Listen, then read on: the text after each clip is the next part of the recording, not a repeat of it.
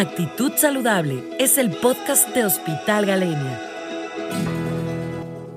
Hola amigos, hola a todos. Soy el doctor Humberto Estrada, soy médico internista, soy neurólogo, eh, tengo una alta especialidad en trastornos del movimiento, vengo del Instituto Nacional de Ciencias Médicas y Nutrición Salvador Subirán y del Instituto Nacional de Neurología. Y bueno, el día en el cual hoy queremos platicar es retomando eh, una fecha muy importante y significativa que fue el 11 de abril.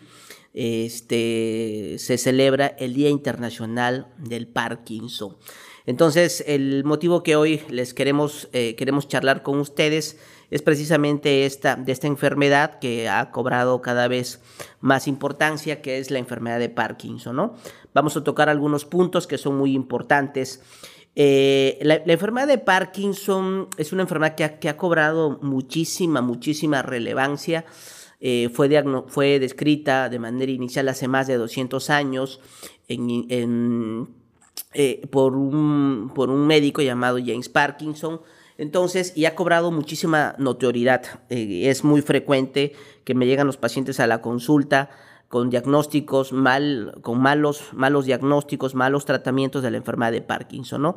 Entender que la enfermedad de Parkinson es, es muy frecuente, este, se piensa que, que los números han aumentado de manera dramática y exponencial después de la pandemia, se tiene la idea general que la enfermedad de Parkinson es una enfermedad que afecta a viejos, lo cual es un error, si bien es más frecuente en la población adulta, pero no es exclusivamente de la población del adulto mayor.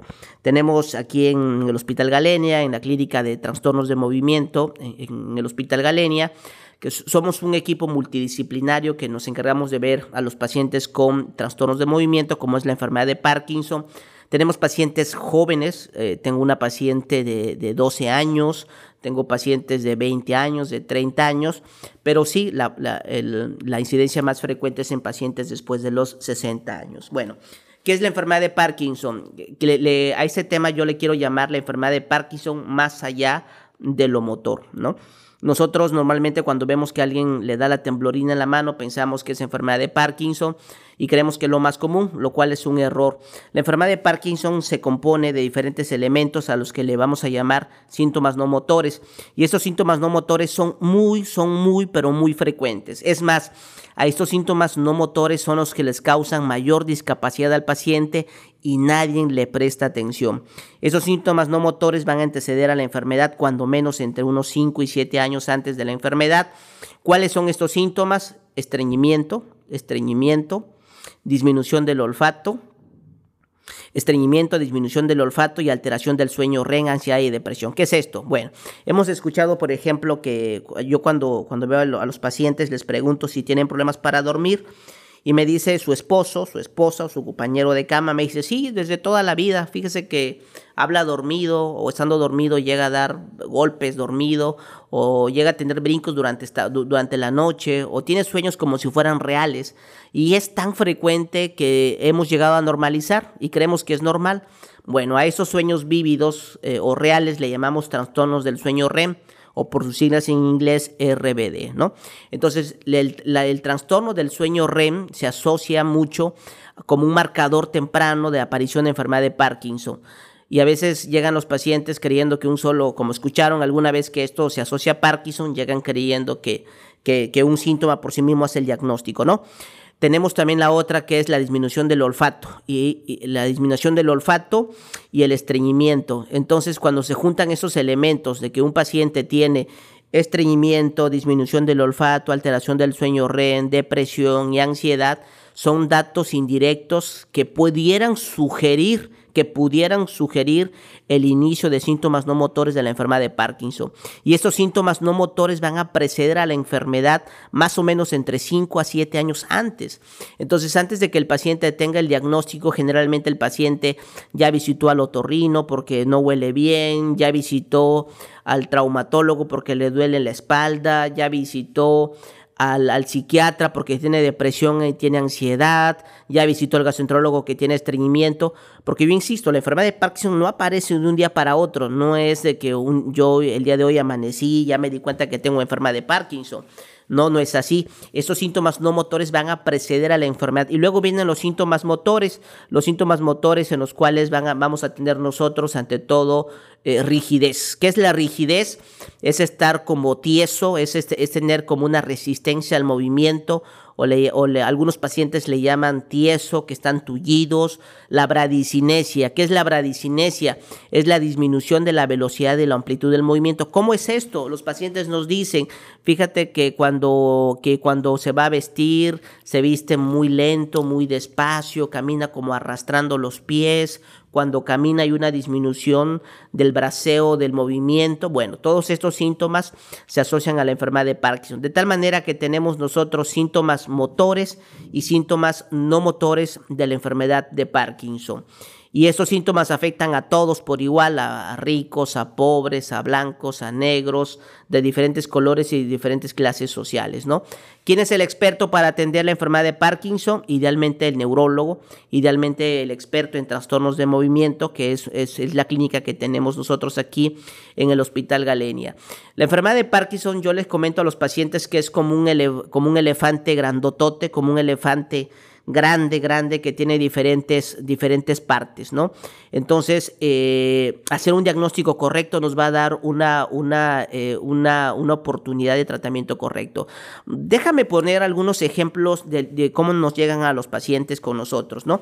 Eh, la otra vez nos llegó un paciente para una valoración preoperatoria, le vamos a llamar a este paciente Carlos, Carlos tiene 55 años y a Carlos lo van a operar del hombro porque su esposa ha notado que cuando camina, casi no mueve el hombro. Y entonces le piden una valoración operatoria y me lo manda como, como internista. Y entonces yo cuando lo reviso y todo le digo, oye, sí, ¿cómo va el Parkinson? Y me dice, ¿cuál Parkinson? Es decir, la disminución del, del movimiento del hombro no era por la cirugía. Él tiene enfermedad de Parkinson.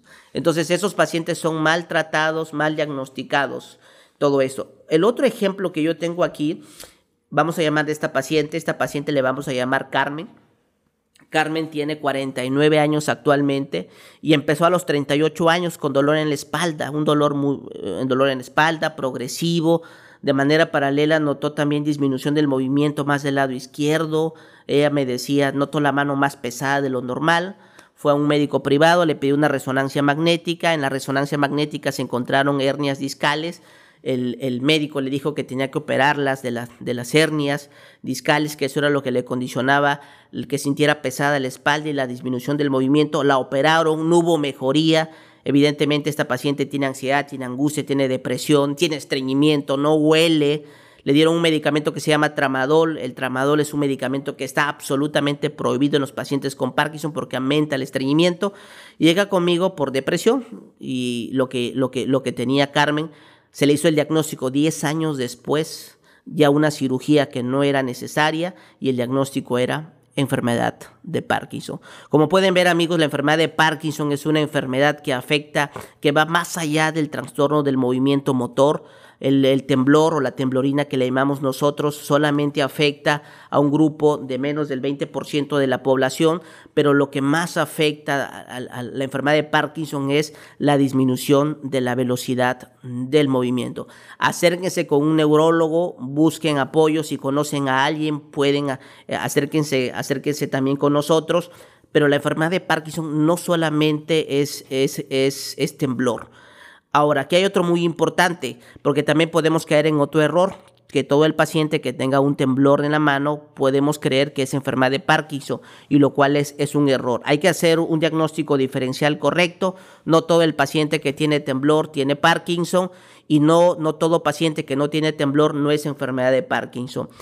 Eh, son enfermedades muy comunes. Sobre el diagnóstico, ¿quién lo hace? Lo hace un neurólogo, el diagnóstico es clínico, no necesitamos ningún estudio, no necesitamos hacer resonancias magnéticas, el diagnóstico es y va a ser siempre clínico. Tenemos algunos auxiliares de laboratorio que podemos, que podemos iniciarle tratamiento, sí. Bueno, ¿cuál es el tratamiento que hay? Híjole, tenemos una infinidad de, estrategias de tratamiento. No quiero que se queden con la idea de que el paciente con Parkinson es el paciente que está eh, eh, sentado en una silla, que ya no puede caminar, que está tieso, que todo le duele. No, no es así. Hemos avanzado muchísimo, muchísimo en las cuestiones de tratamiento. Hemos pasado desde hace más de 200 años que fue el tratamiento, que fue la descripción de la enfermedad por James Parkinson y tenemos diferentes opciones de tratamientos, entre los cuales tenemos la cirugía de estimulación eh, cerebral profunda o le conocemos como DBS que se hace aquí. Este es un centro especializado en atención para pacientes con Parkinson. El tratamiento de, el mejor tratamiento que hay en todo el mundo para el Parkinson es la levodopa. Otra vez, el mejor tratamiento que hay para el Parkinson es la levodopa. Pero hay que tener muchísimo cuidado aquí. Yo le digo a, los pacientes que la levodopa es como el amor, ¿no? Habrá gente que le ha ido bien en el amor y va a decir que el amor es una maravilla. Habrá gente que habrá dicho que le ha ido mal en el amor y dirá que el amor pues eh, es malo, ¿no? Igual es con la levodopa. ¿Por qué es aquí importante? La toma de decisiones es estratégica y la comunicación es fundamental para el inicio de tratamiento con la levodopa. Saber a qué paciente le vamos a iniciar la levodopa, saber cuándo le vamos a iniciar, con qué intensidad, con qué frecuencia, cuándo disminuirle y cuándo ya no funciona. Acérquese con nosotros, somos un equipo médico multidisciplinario donde podemos ayudarles y bueno, recordando, ese es que, esto lo grabamos en general para recordar que es el Día Internacional, el, Día Internacional de la Concientización de la Enfermedad de Parkinson.